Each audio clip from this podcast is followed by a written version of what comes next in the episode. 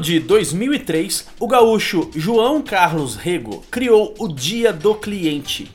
Hoje, esta data é comemorada na maioria dos estados brasileiros e o dia 15 de setembro faz parte do calendário de eventos de centenas de cidades. Você que está me ouvindo agora, já preparou alguma ação para o Dia do Cliente? Você pode criar uma promoção, você pode preparar uma mesa de café da manhã, você pode decorar sua empresa, mandar mensagens de agradecimento, enfim.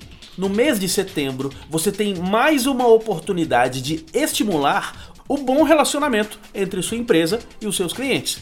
Afinal de contas, sem clientes, nenhum negócio, nenhuma empresa, nenhuma loja existiria. Mas atenção, não desperdice esta oportunidade com mensagens genéricas. Faça algo que realmente chame a atenção de seus clientes. Aproveite as redes sociais, o e-mail, treine sua equipe, use o rádio para dar os parabéns para o seu cliente. Não deixe de lembrar da pessoa que paga o salário de todo mundo em sua empresa. O seu cliente. E dia 15 de setembro é o dia dele. Eu sou Leandro Branquinho, do radiovendas.com.br. Rádio Vendas.